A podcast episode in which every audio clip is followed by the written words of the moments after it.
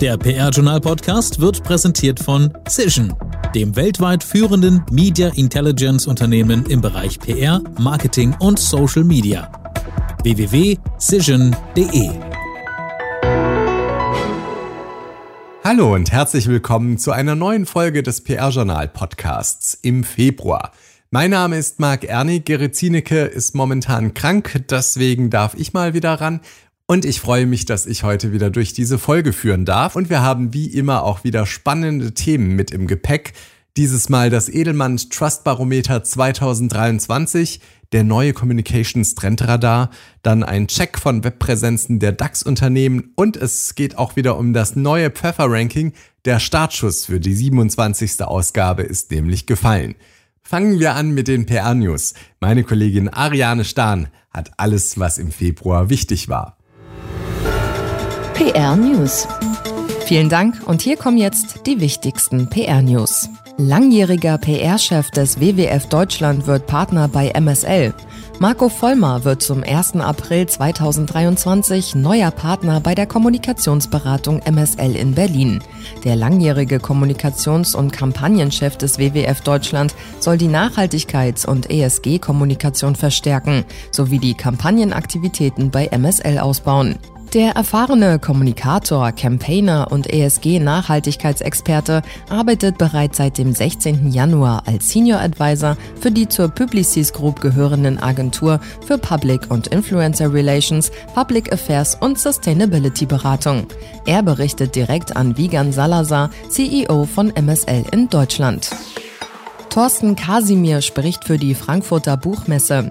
Thorsten Kasimir ist Mitte Januar 2023 neuer Sprecher der Frankfurter Buchmesse und Leiter der Kommunikationsabteilung des Unternehmens. Zudem wird er mitverantwortlich für die Entwicklung neuer inhaltlicher Angebote und den Ausbau von Partnerschaften für die Buchmesse. In dieser Funktion ist Kasimir neben Gabi Rauchkner, Leiterin Messemanagement, auch Stellvertreter von Messedirektor Jürgen Boos. Kasimir folgt auf Katrin Grün, die seit 2009 im PR-Team und seit 2017 Leiterin der Kommunikationsabteilung der Frankfurter Buchmesse war. Sie hatte das Unternehmen zum 30. November 2022 verlassen, um sich einer neuen beruflichen Aufgabe zu widmen. Ehemaliger Apotheker und Journalist Ederlat spricht für den BAH. Armin Ederlath wird ab dem 1. März Pressesprecher des Bundesverbandes der Arzneimittelhersteller BAH. Er übernimmt in der Geschäftsstelle Berlin die Medienarbeit für politische, ökonomische und wissenschaftliche Themen. Er berichtet an den Leiter Presse- und Öffentlichkeitsarbeit Christoph Weingärtner, der künftig die strategische Kommunikation des Verbandes verstärkt ausbauen wird. Ederlath ist Apotheker mit Weiterbildungen in Allgemeinpharmazie und Ernährungsberatung sowie Fachredakteur für pharmazeutische Themen. Zuvor war er mehr als fünf Jahre Mitglied der Chefredaktion der Deutschen Apothekerzeitung DAZ. Und dann noch ein Hinweis auf über 20 PR-Etatmeldungen, die bisher allein im Februar im PR-Journal veröffentlicht wurden. Darunter war auch der Auftrag der Traton Group München, die die Agentur Palmer Hargreaves gemeinsam mit der Handelsblatt-Tochtergesellschaft Solutions zur globalen Lead-Agentur für die Kommunikation gemacht haben. Google Deutschland hat zudem sein Kommunikationsetat an die Berliner Kommunikationsagentur Piabo PR vergeben. Die Zusammenarbeit umfasst die strategische und konzeptionelle Beratung und Umsetzung der Kommunikation von Google in den Bereichen B2C, B2B und Corporate sowie für die Tochtergesellschaft YouTube. Die Münchner Agentur Stromberger PR freut sich über sieben neue Etats. Hotelketten und Einzelhotels aus Deutschland, Österreich, Italien, Spanien, Lateinamerika und Mauritius haben Etats für PR und Pressearbeit sowie Influencer Relations an Stromberger PR vergeben. Zahlreiche weitere Personal- und Etatmeldungen sind tagesaktuell auf der PR-Journal-Website und in den wöchentlichen Newslettern zu finden. Ja, vielen Dank, Ariane. Und jetzt wird es wieder Zeit für ein bisschen Eigenwerbung. Account Manager, Change Consultant, Client Service Director, Data Analyst. Gewichtig klingende Jobtitel, die machen sich ja gut auf Visitenkarten. Doch was genau verbirgt sich dahinter? Das PR-Journal hat mit den Jobprofilen ein Mediaformat ins Leben gerufen, das es Agenturen und Unternehmen ermöglicht, potenziellen Bewerberinnen und Bewerbern einen Blick hinter ihre Kulissen zu werfen und zu beschreiben, wie der Arbeitsalltag in der jeweiligen Funktion wirklich aussieht. Über diese und weitere Employer-Branding-Möglichkeiten tauschen Sie sich am besten direkt mit unserer neuen Fachfrau fürs Marketing aus – Vivian Pitruk ist seit Anfang Oktober neu im PR-Journal-Team. Sie erreichen sie unter pitruk.pr-journal.de. Top-Thema des Monats. Ja, und dazu begrüße ich wie immer Chefredakteur Thomas Dillmann und heute geht es um die wichtigsten Erkenntnisse aus dem Edelmann Trust Barometer 2023, um den Communications Trendradar von Professor Zerfas für das laufende Jahr – dann gibt es einen Website-Check, der die Webpräsenzen großer Unternehmen unter die Lupe nimmt. Und dann noch natürlich der wichtige Hinweis auf das neue Pfeffer-Ranking. Der Startschuss für die 27. Ausgabe ist nämlich gefallen. Und zu den Themen des Monats sage ich jetzt erstmal Hallo Thomas. Hi. Hallo Marc, ich grüße dich. Damit starten wir auch direkt durch mit dem Edelmann Trust Barometer 2023 ja, wurde ja schon Ende Januar vorgestellt, aber dennoch wollen wir das Thema jetzt hier noch mal ein bisschen genauer aufgreifen. Thomas, was waren denn die wichtigsten Erkenntnisse? Ja, also auf das Edelmann Trust Barometer schaut ja die PR- und Kommunikationsbranche jedes Jahr mit großer Aufmerksamkeit und Vertrauen ist halt äh, eine wichtige Währung in der Branche und äh, das Edelmann Trust Barometer bietet dazu eben die Zahlen äh, natürlich und das muss auch hinzugefügt werden, äh, aus großer Flughöhe äh, und damit eben auch ein Stück weit pauschalierend, aber das ist ja letztendlich bei vielen Studien so. Und jetzt konkret zu deiner Frage nach den wichtigsten Erkenntnissen, also im Vergleich zum Vorjahr konnten die Institutionen auch in Deutschland kaum oder gar nicht an Vertrauen in der allgemeinen Bevölkerung gewinnen. Also auf den Punkt gebracht von den vier untersuchten Gruppen NGOs, Medien, Regierung und Wirtschaft schaffte es lediglich die Wirtschaft in den sogenannten neutralen Raum, also der nach der Systematik des Trust-Barometers bei knapp über 50 Prozent Zustimmung liegt. Regierung und Medien kommen auf 47 Prozent, NGOs auf 41 Prozent. Also das heißt, äh, bis auf die Wirtschaft kommen alle anderen nicht an die 50 Prozent Marke ran. Mhm. Also diese Ergebnisse beschreiben den Ist-Zustand. Die Daten wurden im November 2022 erhoben. Was sagt denn das Trust-Barometer eigentlich über die Zukunftsaussichten voraus? Wie fällt bei der allgemeinen Bevölkerung die Prognose beim Blick nach vorne aus? Also neben dem fehlenden Vertrauen der hierzulande Befragten in die gesellschaftlichen Institutionen fällt auch der Blick auf die kommenden fünf Jahre negativer aus als in den vergangenen Jahren. Also nur 15 Prozent glauben, dass es ihnen und ihrer Familie in fünf Jahren besser gehen werde. Also das ist nicht nur in Deutschland ein Tiefstwert. In keinem einzigen befragten Industrieland sind mehr als 36 Prozent der Menschen zuversichtlich, dass es ihrer Familie in fünf Jahren besser gehen wird. Also das klingt ja jetzt tatsächlich äh, nicht sehr optimistisch. Welche Gründe gibt's denn dafür? Also als mögliche Faktoren für diese düsteren Zukunftsaussichten äh, sind, wie angedeutet, die großen persönlichen wirtschaftlichen Ängste einerseits sowie andererseits die gesellschaftlichen existenziellen Ängste zu nennen. So sorgen sich eben hierzulande 80 Prozent äh, der Arbeitnehmerinnen und Arbeitnehmer um den Verlust des Arbeitsplatzes, 69 Prozent der allgemeinen Bevölkerung um die Inflation, 73 Prozent haben Sorgen bezüglich des Klimawandels, 68 Prozent bezüglich eines Atomkriegs. Und 62 und 61 Prozent im Hinblick auf Nahrungsmittel und Energieknappheit. Mhm. Ich meine, diese pessimistischen Einschätzungen, die decken sich ja auch mit teilweise anderen Umfragen, die jüngst durchgeführt worden sind. Hat das Ganze denn auch Auswirkungen auf den gesellschaftlichen Zusammenhalt?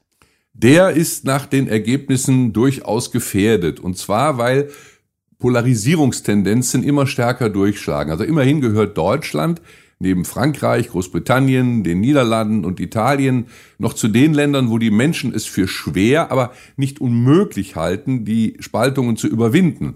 Anders sieht das zum Beispiel in Ländern wie Argentinien, Kolumbien, den Vereinigten Staaten, Südafrika oder auch Spanien und Schweden aus. Dort so sagen es die Ergebnisse, haben sich die gesellschaftlichen Fronten schon deutlich mehr verhärtet als bei uns. Aber eben auch bei uns nehmen über zwei Drittel der Menschen, also 70 Prozent, es so wahr, dass der Mangel an gegenseitigem Respekt noch nie so groß gewesen sei wie jetzt aktuell. Hm. Dann stellt sich ja eigentlich die Frage, wie kommen wir jetzt denn da wieder raus aus dieser düsteren Stimmung? Wem trauen die Menschen denn zu, die Situation nachhaltig verbessern zu können?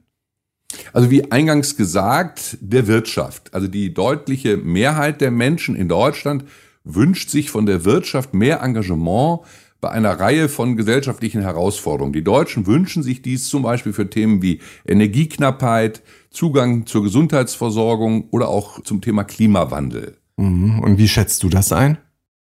Also ich denke, der kleine, ich möchte das in Anführungszeichen setzen, Vertrauensvorsprung, den die Wirtschaft noch hat, der muss dann auch tatsächlich mal irgendwann eingelöst werden. Also die Wirtschaft oder besser Wirtschaftsführerinnen und Wirtschaftsführer sind nun gefragt, ihrer gesellschaftlichen Verantwortung so im Rahmen ihres unternehmerischen Auftrags auch gerecht zu werden. Und hier ist mehr Mut erforderlich, glaube ich, als viele CEOs äh, ihn tatsächlich an den Tag legen. Und das muss sich meiner Meinung nach ändern. Hm. Also vielen Dank schon mal für deine Einschätzung soweit, Thomas. An der Stelle auch wieder der Hinweis, dass unsere Hörerinnen und Hörer das alles nochmal im PR-Journal natürlich nachlesen können. Und wie gesagt, bereits Ende Januar hat sich die Redaktion ausführlich mit dem 23. Edelmann Trust Barometer beschäftigt und darüber auch berichtet. Und damit kommen wir dann direkt zum Communications Trendradar der den Blick stärker als die Edelmann-Untersuchung nach vorne richtet und seit drei Jahren systematisch Entwicklungen in den Bereichen Gesellschaft, Management und Technologie herausarbeitet. Im Vordergrund steht dabei ganz klar die Frage, welche Trends werden die Rolle, die Aufgaben und Prozesse von Kommunikationsabteilungen nachhaltig verändern? Ja, genau, du hast das äh, schon ganz gut zusammengefasst. Der Communications Trend Radar ist eine wissenschaftliche äh, da legen die Wert drauf, interessenunabhängige Studie der Universität Leipzig. Sie wird geleitet von den Professoren Ansgar Zerfas und äh, Stefan Stieglitz und herausgearbeitet haben sie insgesamt fünf Trends, die die Unternehmenskommunikation eben beeinflussen wird. Und zwar sind diese fünf Trends, Sie haben das genannt, erstens State Revival, also das Comeback des Staates. Zweitens Scarcity Management, also Wirtschaften in Zeiten des Mangels. Drittens Unimagination, also wenn das Unvorstellbare Wirklichkeit wird. Viertens Augmented Workflows, wie KI die Kommunikation unterstützt. Und fünftens Parallel Worlds, Eintauchen in alternative Welten. Okay, das sind ja schon mal relativ umfangreiche Themen. Darüber könnten wir jetzt wahrscheinlich Stunden sprechen. Aus Zeitgründen äh, kannst du vielleicht erklären, welches für dich die beiden wichtigsten waren? Es ist natürlich schwer und es sind ja hier in der Aufzählung auch nur äh, Schlagworte gewesen. Aber ähm, wie gesagt, wir haben ja schon drüber berichtet und äh, da haben mich zwei dieser Punkte besonders angesprochen, besonders nachvollziehbar fand ich also ähm, das bei dem Thema Trans State Revival, also beim Comeback des Staates und bei Augmented Workflows. Und da kann ich mir schon vorstellen, dass diese beiden ähm, ja, Trends schon einen stärker werdenden Einfluss auf die Unternehmenskommunikation haben. Eben gerade äh, der Trend Comeback des Staates schließt eigentlich ganz wunderbar an unser vorheriges Thema, an das Edelmann Trust Barometer an, denn laut Trendradar hat sich das Verhältnis von Staat und Wirtschaft verändert, nachdem also jetzt jahrzehntelang die Logik des freien Marktes sozusagen dominierte, haben nun Regierungen, Behörden, Parteien, Politikerinnen und Politiker als Protagonisten und Partner für Unternehmen eine neue Bedeutung gewonnen. Also Unternehmen und hier eben speziell die Kommunikationsabteilungen sind gefordert, ihre Interessen wirklich zu artikulieren und durchzusetzen. Und Zerfas äh, leitet hier ab, dass Unternehmen gefordert seien, eben in politischen Debatten Stellung zu beziehen und Haltung zu zeigen oder gezielt zu schweigen. Und hinzu komme, äh, dass auch intern die Erwartungen an die Unternehmenskommunikation stiegen, also Veränderungen im politischen Umfeld frühzeitig zu antizipieren und den Vorstand zu beraten, Dazu müsse die Kommunikation genügend Ressourcen und Kompetenzen aufbauen. Mhm. Dann kommen wir zum zweiten Trend, die Augmented Workflows. Warum erscheint dir das auch besonders wichtig zu sein? Ja, das knüpft aus meiner Sicht sehr überzeugend an den aktuellen Hype um künstliche Intelligenz an, also um den Nutzen von Anwendungen wie Chat, GPT und anderen. Also diesem Trend haben wir ja auch eine dreiteilige Serie im PR-Journal gewidmet. Und hier in dieser wissenschaftlichen Untersuchung wird eben bestätigt, dass KI verstärkt Einzug halten wird in den Kommunikationsabteilungen. Und der Professor Stieglitz geht davon aus, dass Maschinen die Arbeit von Kommunikationsprofis zwar nicht ersetzen, aber ergänzen können. Und KI-gestützte Anwendungen sollen also demnach einfache Routineaufgaben übernehmen und so Freiräume für persönliche und individuelle Kommunikation schaffen. Und eben auch die Auswertung von Daten, zum Beispiel für Entscheidungsprozesse, können KI-gestützt schneller und unabhängiger erfolgen und so eine Fehleinschätzung minimieren. Also beide Trends und die anderen eben auch werden an der einen oder anderen Stelle, natürlich je nach Unternehmen und je nach Branche, mehr oder weniger, aber eben tatsächlich an Einfluss haben. Ja, spannend, was da alles passiert. Ja, soweit erstmal die neuen Trends für die Unternehmenskommunikation, die in diesem Jahr noch wichtig werden. Und wer auch noch zu den weiteren drei Trends mehr wissen will, der kann das alles natürlich auch wieder im PR-Journal nachlesen und findet dort dann auch den Link zum Communications Trendradar 2023. So, dann kommen wir jetzt direkt zu einem weiteren spannenden Thema. Thomas, ihr habt euch im PR-Journal mit den Unternehmenswebseiten von DAX-Unternehmen beziehungsweise von großen Unternehmen beschäftigt. Ja, genau. Also Unternehmenswebseiten sind ja ein wichtiges Aushängeschild für die Unternehmenskommunikation. Und wir haben mit Hilfe der Würzburger Agentur NetGrade mal genauer hingeschaut und äh, die Webauftritte der DAX 40 Unternehmen vor allem unter webtechnischen Gesichtspunkten unter die Lupe genommen. Und NetGrade als Unternehmen, als Agentur hat sich auf Suchmaschinenoptimierung, SEO, Suchmaschinenwerbung und die technische Betreuung von Online-Auftritten fokussiert. Und die haben für das PR-Journal im Rahmen einer exklusiven Kooperation in einer durchaus kritischen Detailbetrachtung verschiedene Schwachstellen entdeckt. Mhm. Und so wie ich das gesehen habe, ist das jetzt auch nicht nur ein Beitrag, sondern gleich eine ganze Serie. Ja, insgesamt wird es fünf Beiträge von NetGrade geben im PR-Journal. Autorin ist Stefanie Niggemann. Sie ist Head of Suchmaschinenoptimierung, also auf SEO bei der NetGrade GmbH und betreut eben auch Kunden in allen Bereichen, wo es eben um diese Suchmaschinenoptimierung geht. Und sie hat zu Beginn äh, einen Überblicksartikel zum Thema geschrieben, der ist bereits erschienen und ähm, auf den werden insgesamt vier weitere Beiträge folgen, die eine Detailbetrachtung der On-Page-Optimierung für vier Branchen anbietet. Also erstens für Chemie, Pharma, Bio und Medizintechnik, zweitens für Maschinenbau, Verkehr, Logistik, drittens für Technologie und viertens für Finanzen. Und für die Branchen Chemie, Pharma, Bio und Medizintechnik sowie für Maschinenbau, Verkehr und Logistik sind die Artikel schon erschienen. Die anderen beiden folgen jetzt in den nächsten Wochen. Und lässt sich da schon ein erstes Fazit ziehen nach den bislang insgesamt drei Beiträgen? Also Stefanie Niggemann hat gleich zu Beginn im ersten Beitrag quasi vorab als Zusammenfassung vorweggenommen, dass die meisten Webauftritte der DAX-Konzerne unter dem Gesichtspunkt der Suchmaschinenoptimierung nur sehr wenig oder gar nicht optimiert werden. Also äh, oft würden Inhalte bereitgestellt, die keinerlei Mehrwert bieten würden. Ähm, da äh, hat sie schon vorab ein klares Urteil gefällt.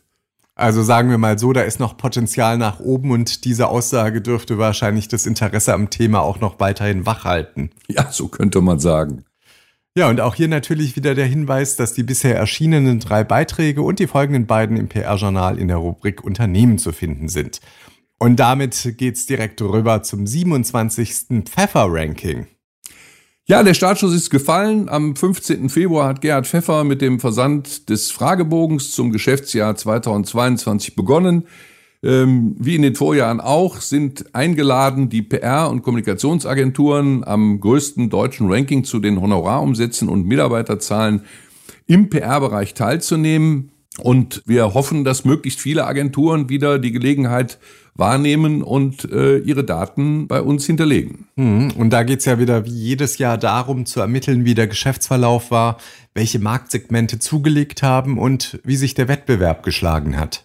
Genau, also das PR-Umsatzranking gibt Antworten auf diese Fragen und ist eben seit Jahren, denke ich, ein wichtiges Stimmungsbarometer für den Kommunikationsmarkt und äh, Der Herausgeber des PR-Journals, Gerhard Pfeffer, steht ja da persönlich dahinter und steuert die Abwicklung auch persönlich. Und äh, ja, die Rückmeldungen werden bis zum 23. März erwartet. Die Ergebnisse des 22er Rankings werden dann am 11. Mai veröffentlicht, aber bis dahin werden wir auch sicherlich hier im Podcast nochmal daran erinnern, dass die Befragung läuft.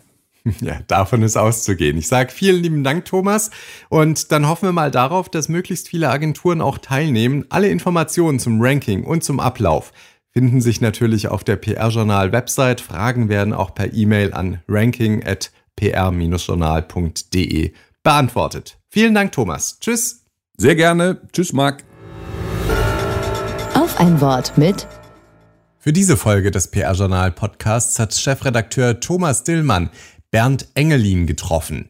Bernd Engelin ist Leiter Unternehmenskommunikation Public Affairs der Zürich-Gruppe Deutschland und in Personalunion, Vorstand der Zürich Kinder- und Jugendstiftung. Seine Aufgabe als Kommunikationschef bei Zürich übt er schon seit 2008 aus, also bereits seit mehr als 15 Jahren. Die Leitung der Kinder- und Jugendstiftung hat er seit mehr als vier Jahren und die Aufgabe bei der DPRG seit nunmehr fast drei Jahren. Ja, Thomas, dann übergebe ich mal wieder an dich und dann hören wir mal rein in dein Interview mit Bernd Engelin. Im Kern ist es, und das äh, bestimmt sehr stark das Tagesgeschäft, natürlich die interne Kommunikation, also die Mitarbeiter. Die steht im Vordergrund. Die ist die Basis. Die Basis ist immer, dass wir natürlich ein Unternehmen sind mit viereinhalbtausend äh, Beschäftigten in Deutschland, wo wir erstmal eine Einheit bilden müssen. Und am Ende ist es so, wenn wir eben über elf Kommunikatoren gesprochen haben, dann ist das ja nur die halbe Wahrheit. In Wirklichkeit habe ich ja viereinhalbtausend Mitarbeiter, obwohl die natürlich nicht an mich berichten, aber es sind alles Kommunikatoren, sind alles Botschafter unseres Unternehmens. Und wenn ich nicht die als erste Ansprechpartner und als erste Stakeholder habe, dann glaube ich, bin ich sehr schlecht beraten. Ich muss erstmal dafür sorgen, dass wir als Einheit auftreten, damit wir dann für unsere Kunden, für unsere Partner da sein können und dass wir darüber dann im nächsten Schritt auch natürlich die Öffentlichkeit informieren. Und das ist genau der nächste Punkt. Mitarbeiter und Pressearbeit oder Mitarbeiterinformation und Presseinformation, Medieninformation. Das sind bei uns keine zwei Bereiche, sondern vor einigen Jahren habe ich das zusammengelegt, einfach aus der Erkenntnis heraus, Heute sind es eben auch die Mitarbeitenden, die über ihre sozialen Kanäle, die über ihre Smartphones natürlich auch kommunizieren. Die Kommunikation hat sich ja in den letzten Jahren gewandelt. Früher waren wir noch so eine Art Flaschenhals und Gatekeeper. Heute sind wir eher der Enabler, dass wir Mitarbeiter auch beraten und unterstützen, tatsächlich kommunikativ wirksam zu sein. Wenn Sie heute mal auf LinkedIn schauen oder auf Insta, wie viele Mitarbeitende aktiv sind, das ist ja durchaus ein Wert an sich. Und damit da nicht alles quer äh, kommuniziert wird, ist es auch ganz gut, wenn wir da manchmal mit dem einen oder anderen Tipp zur Seite stehen und auch die Mitarbeitenden gut informiert sind. Beobachten Sie das auch systematisch, wie Mitarbeiter sich äußern? Und äh, ist es dann vielleicht im Extremfall so, dass da auch mal ein Mitarbeiter angerufen wird, der sich vielleicht nicht so zielführend übers Unternehmen geäußert hat? Also meine Aufgabe ist es nicht, die Mitarbeiter zu stalken. Natürlich machen wir Medienbeobachtung, aber mir liegt es völlig fern, in die Privatsphäre der Mitarbeitenden einzudringen und jetzt plötzlich die, die privaten Accounts von Mitarbeitenden zu überprüfen. Das machen wir definitiv nicht. Ganz klares Nein. Aber natürlich poppt manchmal durch Zufall irgendwo was auf, wo man dann sagt, hm, ist es eigentlich korrekt so? Manchmal ist es auch das Timing, aber da muss ich ganz ehrlich sagen, in all den Jahren, in denen wir das machen, kann man es an einer Hand abzählen, wie häufig das mal vorgekommen ist, dass man da sagen muss, oh, du hast was öffentlich gemacht, was nicht korrekt ist. Aber das ist, glaube ich, auch nicht der Punkt. Mir geht es auch nicht darum, äh, dass man genau diese Kolleginnen und Kollegen in irgendeiner Art und Weise da einschüchtert oder sagt, oh, du darfst nicht, sondern ich finde es toll. Ich finde es wirklich großartig, was da für Kreativität äh, rauskommt, was für tolle Ideen und das im Grunde, die machen ja unsere Kultur aus, die Kolleginnen und Kollegen. Das, das ist ein Asset und deshalb legen wir auch kulturell so einen großen Wert auf das Thema Mitarbeiterkommunikation. Wir wollen in erster Linie natürlich, dass alle die für Zürich arbeiten und damit das Unternehmen ausmachen. Wir sind ein Dienstleister. Also es sind die Mitarbeiter, die unseren Charakter ausmachen, unsere Leistung ausmachen, unsere Qualität, die die Kunden ja auch lieben. Das heißt, dass die an allererster Stelle sehen und die müssen erstmal informiert werden. Und dann, wenn das gelungen ist, dann können wir auch unsere Kunden gut informieren, einen guten Service für unsere Kunden und Partner liefern und auch für die Vertriebe, dann funktioniert das dann als Einheit. Konkret nochmal nachgefragt, wie kommunizieren Sie mit Ihren Mitarbeiterinnen und Mitarbeitern? Was haben Sie für Instrumente? Äh, wie systematisch ist das oder ist das anlassbezogen? Äh, mal einen kleinen Einblick. Ich könnte jetzt, glaube ich, überall einen Haken dran machen. Es ist ja, ja, ja. Also, wir haben die Zahl der Kanäle in den letzten Jahren unfassbar ausgeweitet. Also, als ich zu Zürich kam, da gab es ein Intranet. Da hat man ein paar E-Mails verschickt und dann war es das im Wesentlichen. Vielleicht nochmal irgendwo ein Townhall einmal im Jahr. Mittlerweile fahren wir da die ganze Bandbreite. Wir haben also ein, ein Facebook-ähnliches Tool, Workplace nutzen wir. Wir haben verschiedene Online-Seiten, Blogs. Wir haben natürlich auch noch das Intranet. Wir nutzen E-Mails, wir nutzen Videokanäle.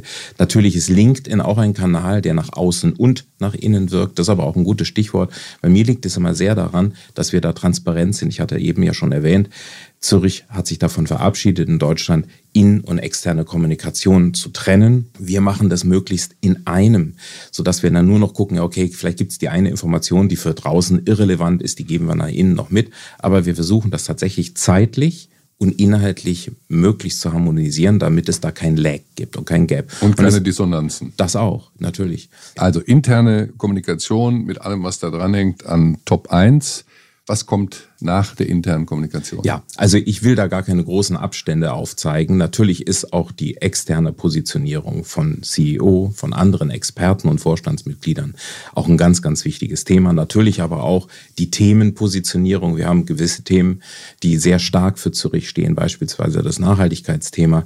Das ist uns sehr, sehr wichtig. Dazu gibt es auch eine ganze Menge zu sagen. Aber Schauen wir mal in die Welt um uns herum. Es gibt viele aktuelle Polikrisen. Es gibt politische Themen, die auch immer einen Bezug haben zum Thema Versicherung. Es gibt das Thema Umweltkatastrophen, das hat auch natürlich einen großen Versicherungsbezug. Und es gibt Service-Themen. Also da gibt es natürlich ein, eine Planung, eine Kommunikationsplanung, wo wir sagen, zu diesen und jeden Themen wollen wir uns gerne positionieren. Da haben wir auch was zu sagen. Aber das bedeutet gleichzeitig im Umkehrschluss auch, dass ein Kommunikator sagen muss, nur um online Kanäle zu füllen, sich auf jedes Thema zu setzen, ist keine Strategie. Das ist äh, Hilflosigkeit, um einfach nur Volumen zu erzeugen. Also das heißt, man muss auch sehr stark damit umgehen können, äh, auch im Hause zu sagen, na, das Thema, das ist vielleicht interessant für dich und wichtig für das Projekt, aber es muss Relevanz besitzen. Und dieses Relevanz besitzen. Das ist für uns überhaupt das Kriterium, das nachher entscheidet, wie in jeder guten Redaktion auch, können wir und sollten wir darüber kommunizieren oder nicht. Ja, vielen Dank. Und wie immer gibt es natürlich wieder das komplette Interview des Monats am kommenden Montag, den 27. Februar in voller Länge. Karrieresprungbrett. Jetzt heißt es wieder Jobs, Jobs, Jobs. Viele, viele Möglichkeiten gibt es. Wir haben wieder die wichtigsten PR-Jobs zusammengestellt. Fangen wir an mit Navos. Public Dialogue Consultants ist eine Agentur, die darauf spezialisiert ist, Dinge zu erklären und Dialoge zu prägen. Und für den Berliner Standort sucht Navos zum nächstmöglichen Zeitpunkt einen Trainee, MBD, lokaler Dialog und Infrastrukturkommunikation.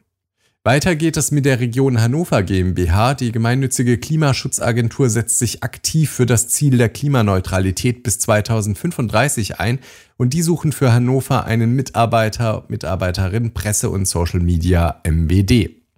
Und zu guter Letzt haben wir noch die E.ON Energie Deutschland GmbH mit dabei. Die suchen eine Person, die Spaß hat an der Entwicklung datenbasierter Kommunikationsstrategien, an der Messung agiler Arbeitsweisen und an der operativen Umsetzung.